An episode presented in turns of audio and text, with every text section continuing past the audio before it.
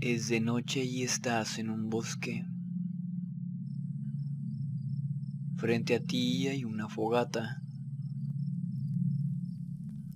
Al otro lado del fuego hay una persona vestida con ropas coloridas y una máscara de liebre. La persona te saluda diciendo, Saludos, viajeras y viajeros. Soy Ursus, el bardo mitológico. Y continuamos con la historia de Hunahpu, Eish Balanque y su viaje al inframundo.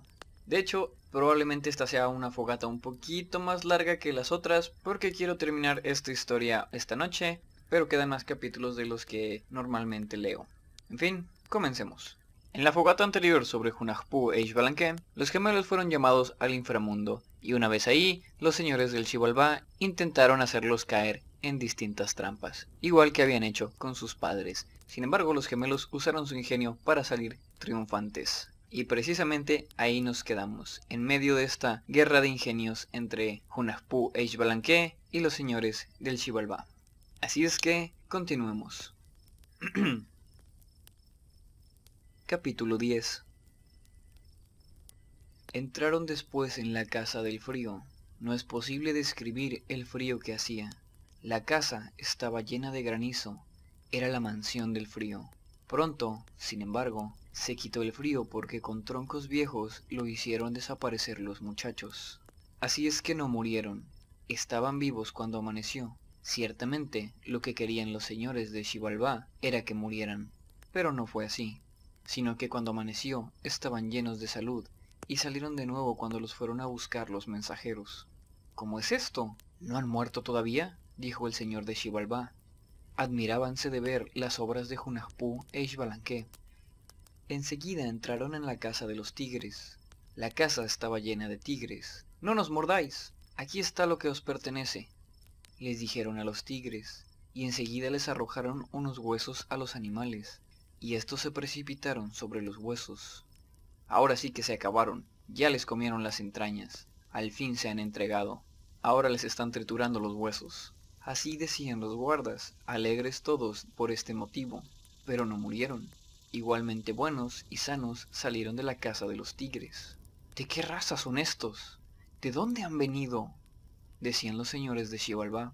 Luego entraron en medio del fuego a una casa de fuego, donde solo fuego había, pero no se quemaron. Solo ardían las brasas y la leña, y asimismo estaban sanos cuando amaneció. Pero lo que querían los de Xibalbá era que murieran allí dentro, donde habían pasado. Sin embargo, no sucedió así. Con lo cual se descorazonaron los de Xibalbá. Pusiéronlos entonces en la casa de los murciélagos. No había más que murciélagos dentro de esta casa, la casa de Camazots, un gran animal, cuyos instrumentos de matar eran como una punta seca, y al instante perecían los que llegaban a su presencia. Comentario rápido sobre Camazots. Ya les había hablado un poco de esta eh, criatura en uno de los capítulos de Onyx Equinox. No recuerdo el número, pero es cuando sale el Tajín. Porque el guardián de la puerta del Tajín en la serie es una criatura muy parecida a Camazots. Continúo. Estaban pues allí dentro, pero durmieron dentro de sus cerbatanas, y no fueron mordidos por los que estaban en la casa. Sin embargo, uno de ellos tuvo que rendirse a causa de otro Camazots que vino del cielo y por el cual tuvo que hacer su aparición. Estuvieron apiñados y en consejo toda la noche los murciélagos y revoloteando. Kilitz, Kilitz, decían. Así estuvieron diciendo toda la noche. Pararon un poco, sin embargo, y ya no se movieron los murciélagos, y se estuvieron pegados a la punta de una de las cerbatanas. Dijo entonces Ishbalanque a Hunahpu, ¿comenzará ya a amanecer? Mira tú, Tal vez sí, voy a ver, contestó éste. Y como tenía muchas ganas de ver afuera de la boca de la cerbatana y quería ver si había amanecido, al instante le cortó la cabeza a Camazots y el cuerpo de Hunahpu quedó decapitado. Nuevamente preguntó Ishbalanque, ¿no ha amanecido todavía? Pero Hunahpu no se movía. ¿A dónde se ha ido Hunahpu? ¿Qué es lo que le has hecho? Pero no se movía y permanecía callado. Entonces se sintió avergonzado Ishbalanque y exclamó, Desgraciados de nosotros, estamos completamente vencidos. Fueron enseguida a colgar la cabeza sobre el juego de pelota por orden expresa de Juncamé y Bocopcamé, y todos los de Xibalbá se regocijaron por lo que había sucedido a la cabeza de Junapú. Fin del capítulo 10. Capítulo 11 Enseguida llamó Ishbalanque a todos los animales, al pisote, al jabalí, a todos los animales pequeños y grandes, y durante la noche y la madrugada les preguntó cuál era su comida. ¿Cuál es la comida de cada uno de vosotros? Pues os he llamado para que escojáis vuestra comida. Les dijo Ishbalanque. Muy bien, contestaron, y enseguida se fueron a tomar cada uno lo suyo, y se marcharon todos. Unos fueron a tomar las cosas podridas, otros fueron a coger hierbas, otros fueron a recoger piedras, otros fueron a recoger tierra. Variadas eran las comidas de los animales pequeños y de los animales grandes. Detrás de ellos se había quedado la tortuga, la cual llegó contoneándose a tomar su comida, y llegando al extremo del cuerpo, tomó la forma de la cabeza de Junapú, y al instante le fueron labrados los ojos. Muchos sabios vinieron entonces del cielo, el corazón del cielo, huracán, vinieron a cernerse sobre la casa de los murciélagos. Y no fue fácil acabar de hacerle la cara, pero salió muy buena. La cabellera también tenía una hermosa apariencia, y asimismo pudo hablar. Pero como ya quería amanecer, y el horizonte se teñía de rojo, Oscurece de nuevo, viejo, lo fue dicho al sopilote. Está bien, contestó el viejo, y al instante oscureció el viejo. Ya oscureció el sopilote, dice ahora la gente. Y así, durante la frescura del amanecer, comenzó su existencia. ¿Estará bien? dijeron. ¿Saldrá parecido a Junaspú? Está muy bien, contestaron, y efectivamente, parecía de hueso la cabeza. Se había transformado en una cabeza verdadera. Luego hablaron entre sí y se pusieron de acuerdo. No juegues tú a la pelota, Haz únicamente como que juegas. Yo solo haré todo, le dijo Ishbalanque. Enseguida le dio sus órdenes a un conejo. Anda a colgarte sobre el juego de pelota. Quédate allí entre el encinal. Le fue dicho al conejo por Ishbalanque. Cuando te llegue la pelota, sal corriendo inmediatamente, y yo haré lo demás. Le fue dicho al conejo cuando se le dieron estas instrucciones durante la noche. Enseguida amaneció y los muchachos estaban buenos y sanos. Luego bajaron a jugar a la pelota, la cabeza de Junaspú estaba colgada sobre el juego de pelota. Hemos triunfado. Habéis labrado vuestra propia ruina. Os habéis entregado. Les decían. De esta manera provocaron a Junaspú. Pégale a la cabeza con la pelota. Le decían. Pero no lo molestaban con esto. Él no se daba por entendido. Luego arrojaron la pelota a los señores de Xibalbá. Ishbalanque le salió al encuentro. La pelota iba derecho al anillo, pero se detuvo, rebotando, Pasó rápidamente por encima del juego de pelota y de un salto se dirigió hasta el encinal. El conejo salió al instante y se fue saltando, y los de Xibalbá corrían persiguiéndolo. Iban haciendo ruido y gritando tras el conejo. Acabaron por irse todos los de Xibalbá. Enseguida se apoderó Isbalanque de la cabeza de Junaspú. Se llevó de nuevo la tortuga y fue a colocarla sobre el juego de pelota. Y aquella cabeza era verdaderamente la cabeza de Junaspú, y los muchachos se pusieron muy contentos. Corrieron, pues, los de Xibalbá a buscar la pelota, y habiéndola encontrado entre las encinas, los llamaron, diciendo, Venid acá, aquí está la pelota, nosotros la encontramos, dijeron, y la tenían colgando. Cuando regresaron los de Xibalbá, exclamaron, ¿qué es lo que vemos? Luego comenzaron nuevamente a jugar, tantos iguales hicieron por ambas partes, Enseguida, Ishbalanque le lanzó una piedra a la tortuga. Esta se vino al suelo y cayó en el patio del juego de pelota, hecha mil pedazos como pepitas, delante de los señores. ¿Quién de vosotros irá a buscarla? ¿Dónde está el que irá a traerla? dijeron los de Xibalbá. Y así fueron vencidos los señores de Xibalbá por Junaspú e Ishbalanque. Grandes trabajos pasaron estos, pero no murieron, a pesar de todo lo que les hicieron. Fin del capítulo 11. Capítulo 12. He aquí la memoria de la muerte de Junaspú e Ishbalanque. Ahora contaremos cómo murieron. Habiendo sido prevenidos de todos los sufrimientos que les querían imponer, no murieron de los tormentos de Xibalbá, ni fueron vencidos por todos los animales feroces que había en Xibalbá, mandaron llamar después a dos adivinos que eran como profetas, llamándose Chulú y Pacam. Y eran sabios, y les dijeron, Se os preguntará a los señores de Xibalbá acerca de nuestra muerte, que están concertando y preparando por el hecho de que no hemos muerto, ni nos han podido vencer, ni hemos perecido en sus tormentos, ni nos han atacado los animales. Tenemos el presentimiento en nuestro corazón de que usarán la hoguera para darnos muerte. Todos los de Xibalbá se han reunido, pero la verdad es que no moriremos. He aquí, pues, nuestras instrucciones sobre lo que debéis hacer. Si os vinieren a consultar acerca de nuestra muerte y que seamos sacrificados, ¿qué diréis entonces vosotros, Shulu y Pakam? Si os dijeren, no será bueno arrojar sus huesos en el barranco, no conviene, diréis, porque resucitarán después.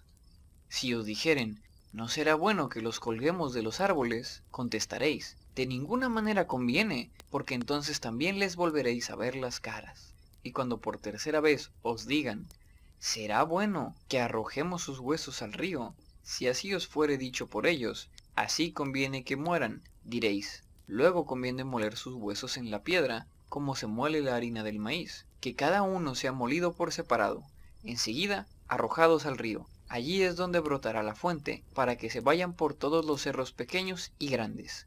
Así les responderéis cuando pongáis en práctica el plan que os hemos aconsejado. Dijeron Junapú e Ishbalanqué, y cuando se despidieron de ellos, ya tenían conocimiento de su muerte. Hicieron entonces una gran hoguera, una especie de horno hicieron los de Xibalbá, y lo llenaron de ramas gruesas. Luego llegaron los mensajeros que habían de acompañarlos, los mensajeros de Juncamé y Bucupcamé.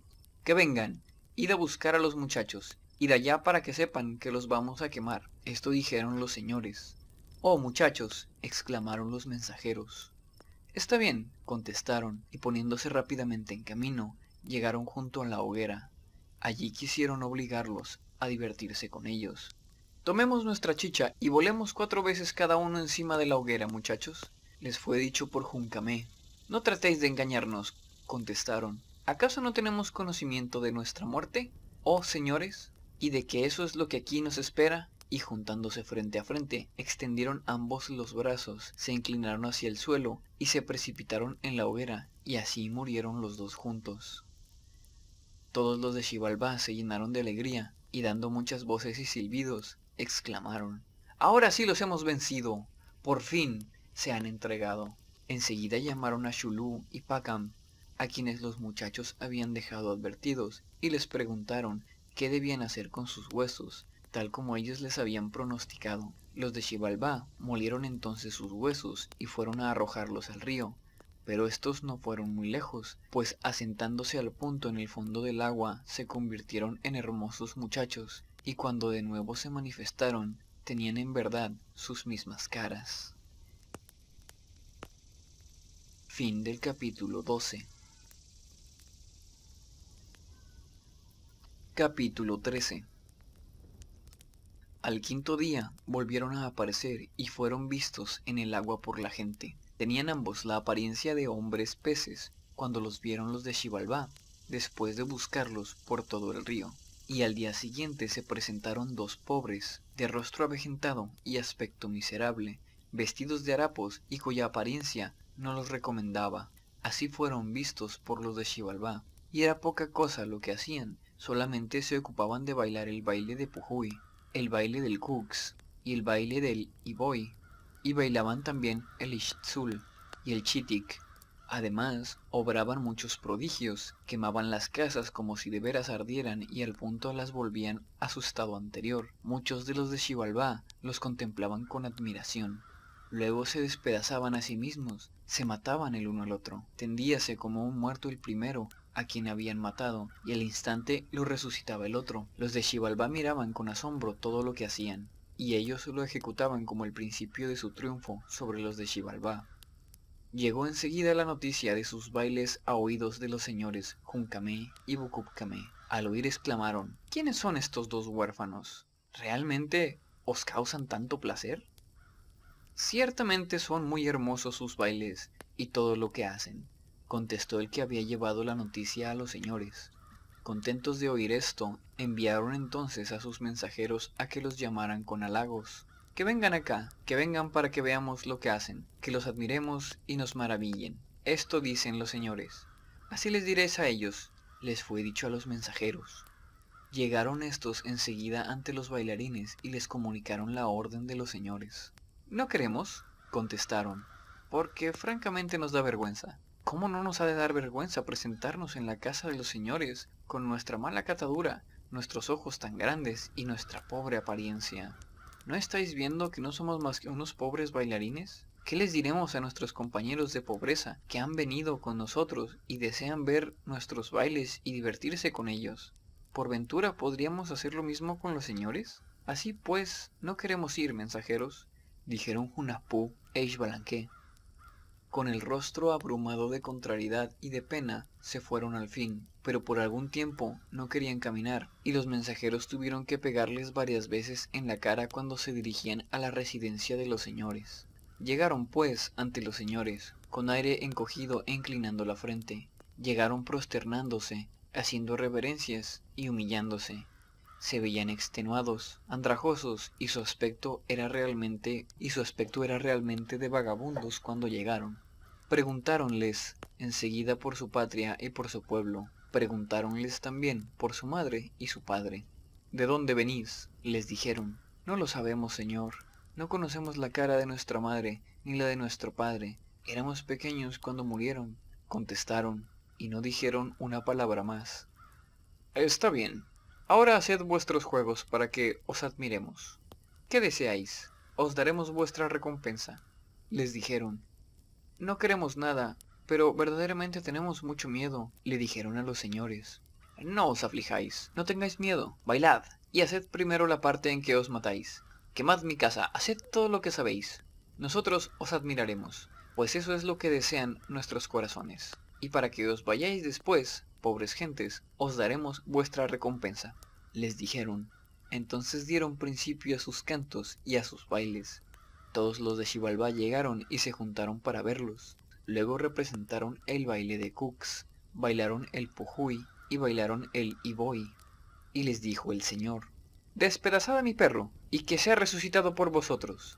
Les dijo, Está bien, contestaron, y despedazaron al perro.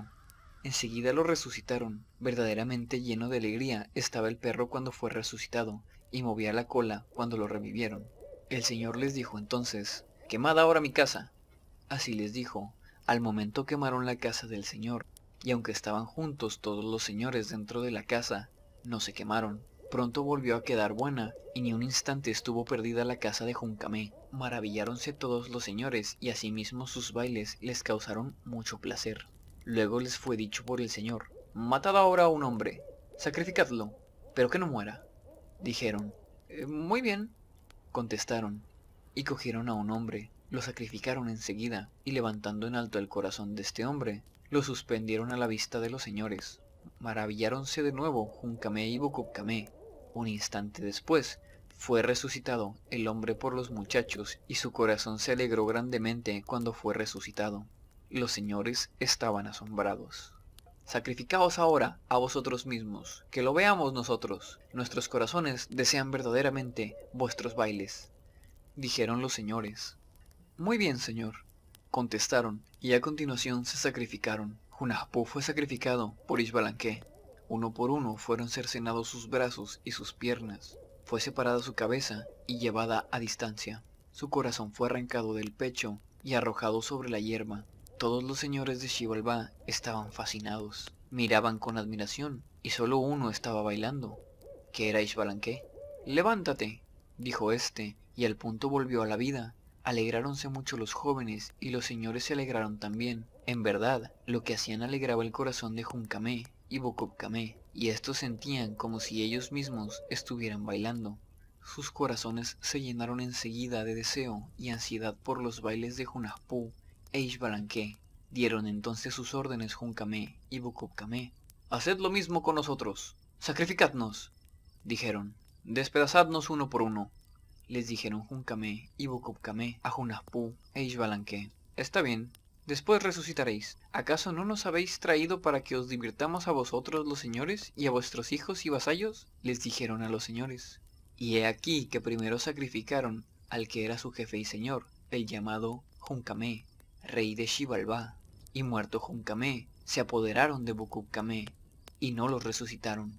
Los de Xibalbá se pusieron en fuga luego de que vieron a los señores muertos y sacrificados. En un instante fueron sacrificados los dos, y esto se hizo para castigarlos. Rápidamente fue muerto el señor principal, y no lo resucitaron. y un señor se humilló entonces, presentándose ante los bailarines. No lo habían descubierto, ni lo habían encontrado. Tened piedad de mí, dijo cuando se dio a conocer. Huyeron todos los hijos y vasallos de Xibalbá a un gran barranco, y se metieron todos en un hondo precipicio. Allí estaban amontonados cuando llegaron innumerables hormigas que los descubrieron y los desalojaron del barranco. De esta manera los sacaron al camino y cuando llegaron se prosternaron y se entregaron todos, se humillaron y llegaron afligidos. Así fueron vencidos los señores de Xibalbá, solo por un prodigio y por su transformación pudieron hacerlo. Fin del capítulo 13. Capítulo 14 Enseguida dijeron sus nombres y se ensalzaron a sí mismos ante todos los de Xibalbá. Oíd nuestros nombres. Os diremos también los nombres de nuestros padres. Nosotros somos Hunahpu e Ishbalanque. Estos son nuestros nombres. Y nuestros padres son aquellos que matasteis y que se llamaban Hunhunahpu y Bokub Nosotros, los que aquí veis, somos, pues, los vengadores de los dolores y sufrimientos de nuestros padres. Por eso nosotros sufrimos todos los males que les hicisteis. En consecuencia, os acabaremos a todos vosotros, os daremos muerte, y ninguno escapará. Les dijeron. Al instante cayeron de rodillas todos los señores de Xibalbá. Tened misericordia de nosotros, Hunahpuesh Balanque. Es cierto que pecamos contra vuestros padres, y que están enterrados en Pukbal Cha, dijeron. Está bien, esta es nuestra sentencia, la que os vamos a comunicar. Oídla vosotros, los de Xibalbá, puesto que ya no existe vuestro gran poder ni vuestra estirpe, y tampoco merecéis misericordia, será rebajada la condición de vuestra sangre. No será para vosotros el juego de pelota, solamente os ocuparéis de hacer cacharros, apastes y piedras de moler maíz. Aquí me paro un poquito, eh, en la palabra apastes viene una anotación que dice que son vasijas hechas de barro, de boca ancha. Continuó. Solamente os ocuparéis de hacer cacharros, apastes y piedras de moler maíz. Solo los hijos de las malezas y del desierto hablarán con vosotros. Los hijos esclarecidos, los vasallos civilizados, no os pertenecerán y se alejarán de vuestra presencia. Los pecadores, los malos, los tristes, los desventurados, los que se entregaron al vicio, esos son los que os acogerán. Ya no os apoderaréis repentinamente de los hombres, y tened presente la humildad de vuestra sangre. Así les dijeron a todos los de Xibalbá. De esta manera comenzó su destrucción y comenzaron sus lamentos. No era mucho su poder antiguamente. Solo les gustaba hacer el mal a los hombres en aquel tiempo. En verdad no tenían antaño la condición de dioses. Además, sus caras horribles causaban espanto. Eran los enemigos, los búhos. Incitaban al mal, al pecado y a la discordia. Eran también falsos de corazón, negros y blancos a la vez, envidiosos y tiranos, según contaban. Además, se pintaban y untaban la cara. Así fue, pues, la pérdida de su grandeza y la decadencia de su imperio. Y esto fue lo que hicieron Hunahpu e Ishbalanque. Mientras tanto la abuela lloraba y se lamentaba frente a las cañas que ellos habían dejado sembradas. Las cañas retoñaron, luego se secaron cuando los quemaron en la hoguera, después retoñaron otra vez. Entonces la abuela encendió el fuego y quemó copal ante las cañas en memoria de sus nietos, y el corazón de su abuela se llenó de alegría cuando por segunda vez retoñaron las cañas. Entonces fueron adoradas por la abuela y ésta las llamó el centro de la casa, Nikah el centro se llamaron Cañas Vivas en la tierra llana. Kazam Ah Chatam Uleu fue su nombre, y fueron llamadas el centro de la casa y el centro, porque en medio de su casa sembraron ellos las cañas, y se llamó tierra allanada, cañas vivas en la tierra llana, a las cañas que sembraron, y también las llamó cañas vivas porque retoñaron. Este nombre les fue dado por Ishmucané a las que dejaron sembradas Hunahpu e Ishbalanque para que fueran recordados por su abuela. Ahora bien, sus padres, los que murieron antiguamente, fueron Hun y Bukub Hunahpu. Ellos vieron también las caras de sus padres allá en Xibalbá, y sus padres hablaron con sus descendientes, los que vencieron a los de Xibalbá. Y he aquí, y he aquí cómo fueron honrados sus padres por ellos. Honraron a Bokub-Hunahpu, fueron a honrarlo al sacrificadero del juego de pelota, y asimismo quisieron hacerle la cara. Buscaron allí todo su ser, la boca, la nariz, los ojos. Encontraron su cuerpo, pero muy poco pudieron hacer. No pronunció su nombre el Hunahpu, ni pudo decirlo su boca. Y he aquí como ensalzaron la memoria de sus padres, a quienes habían dejado y dejaron allá en el sacrificadero del juego de pelota. Vosotros seréis invocados, les dijeron sus hijos, cuando se fortaleció su corazón. Seréis los primeros en levantaros, y seréis adorados los primeros por los hijos esclarecidos, por los vasallos civilizados. Vuestros nombres no se perderán. Así será, dijeron a sus padres, y se consoló su corazón. Nosotros somos los vengadores de vuestra muerte, de las penas y los dolores que os causaron. Así fue su despedida, cuando ya habían vencido a todos los de Xibalbá. Luego subieron en medio de la luz y al instante se elevaron al cielo. Al uno le tocó el sol y al otro la luna. Entonces se iluminó la bóveda del cielo y la faz de la tierra, y ellos moraron en el cielo. Entonces subieron también los cuatrocientos muchachos, a quienes mató Zipacná, y así se volvieron compañeros de aquellos y se convirtieron en estrellas del cielo. Fin del capítulo 15 y fin de la segunda parte. Uf. Y pues básicamente esa es la historia del nacimiento de Hunahpu, Balanque y de sus aventuras en el inframundo. Como dije al principio de esta pequeña saga de fogatas, hay otras partes en este libro. Esta es la primera parte que no les conté, y que creo que si continúo con estas fogatas sería la siguiente parte que leería, no estoy seguro, tengo que revisar el documento, porque esa primera parte incluye más aventuras de Hunahpu e Balanque, y de hecho menciona quiénes son los 400 muchachos, y luego tal vez leería la tercera parte o así, no, no estoy seguro. De momento esta es la historia de los gemelos, cuando menos una versión que yo encontré, y creo que estaré tomando otro descanso de los martes mitológicos en lo que me organizo para ver si seguiré leyendo partes de, esta versión del Popol Vuh o si estaré a lo mejor buscando, investigando otros mitos de otros personajes, a lo mejor de otras culturas y trayéndoles información al respecto. De preferencia me gustaría traerles mitos como tal, ¿no? Más o menos como, como este que les estuve leyendo, para no solo platicarles la información, sino contarles alguna historia interesante. Espero que les haya gustado. En los comentarios déjenme sus partes favoritas. A mí siempre me ha gustado mucho toda la parte en la que Hunahpu y Balanque se convierten en esta especie de artistas itinerantes y terminan engañando a los señores de Xibalbá. Aunque también me gustan algunas partes de cuando están jugando a la pelota. Y bueno, en general me gusta mucho cuando salen animales parlantes en los mitos y tienen alguna aventura. Ok, por lo pronto eso es todo por esta noche. Recuerden que mis redes sociales están en la descripción.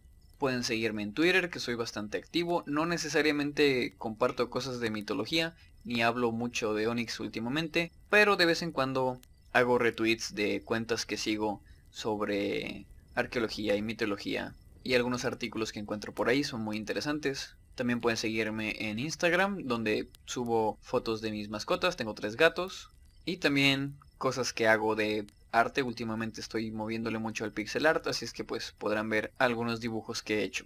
De hecho, últimamente para practicar he estado dibujando aves endémicas del estado en el que vivo. Y es un ejercicio muy interesante. Por una parte puedo practicar mi pixel art y por otra parte puedo aprender un poquito de los pájaros, porque realmente no sé mucho de las especies endémicas de mi estado. Si quieren que haga alguna fogata al respecto pueden dejármelo en los comentarios también. Por último les recuerdo que tengo una cuenta de Patreon por si quieren apoyarme. Mi meta es poder pagar mis cuentas a través de Patreon y así poder dedicarme en parte a esto y seguirles trayendo información interesante sobre los temas que me interesan, pero en parte también a escribir, por si no lo saben soy escritor, y me gustaría poder dedicarme a eso. Y para que sepan a dónde va a estar yendo el, dinero, lo primero que voy a hacer en cuanto consiga la cantidad necesaria sería comprarme mejores cosas para dedicarme al podcast. Realmente necesito mejorar mi computadora, tal vez algún micrófono o alguna cosa. Y más que nada es para que sepan que si me apoyan en Patreon van a ayudar a que mejore la calidad de las fogatas. Y por lo tanto mejorar su experiencia al escucharme. En fin, nos vemos la próxima fogata, viajeras y viajeros. El fuego se apaga. Al abrir los ojos te das cuenta de que has vuelto a tu día normal.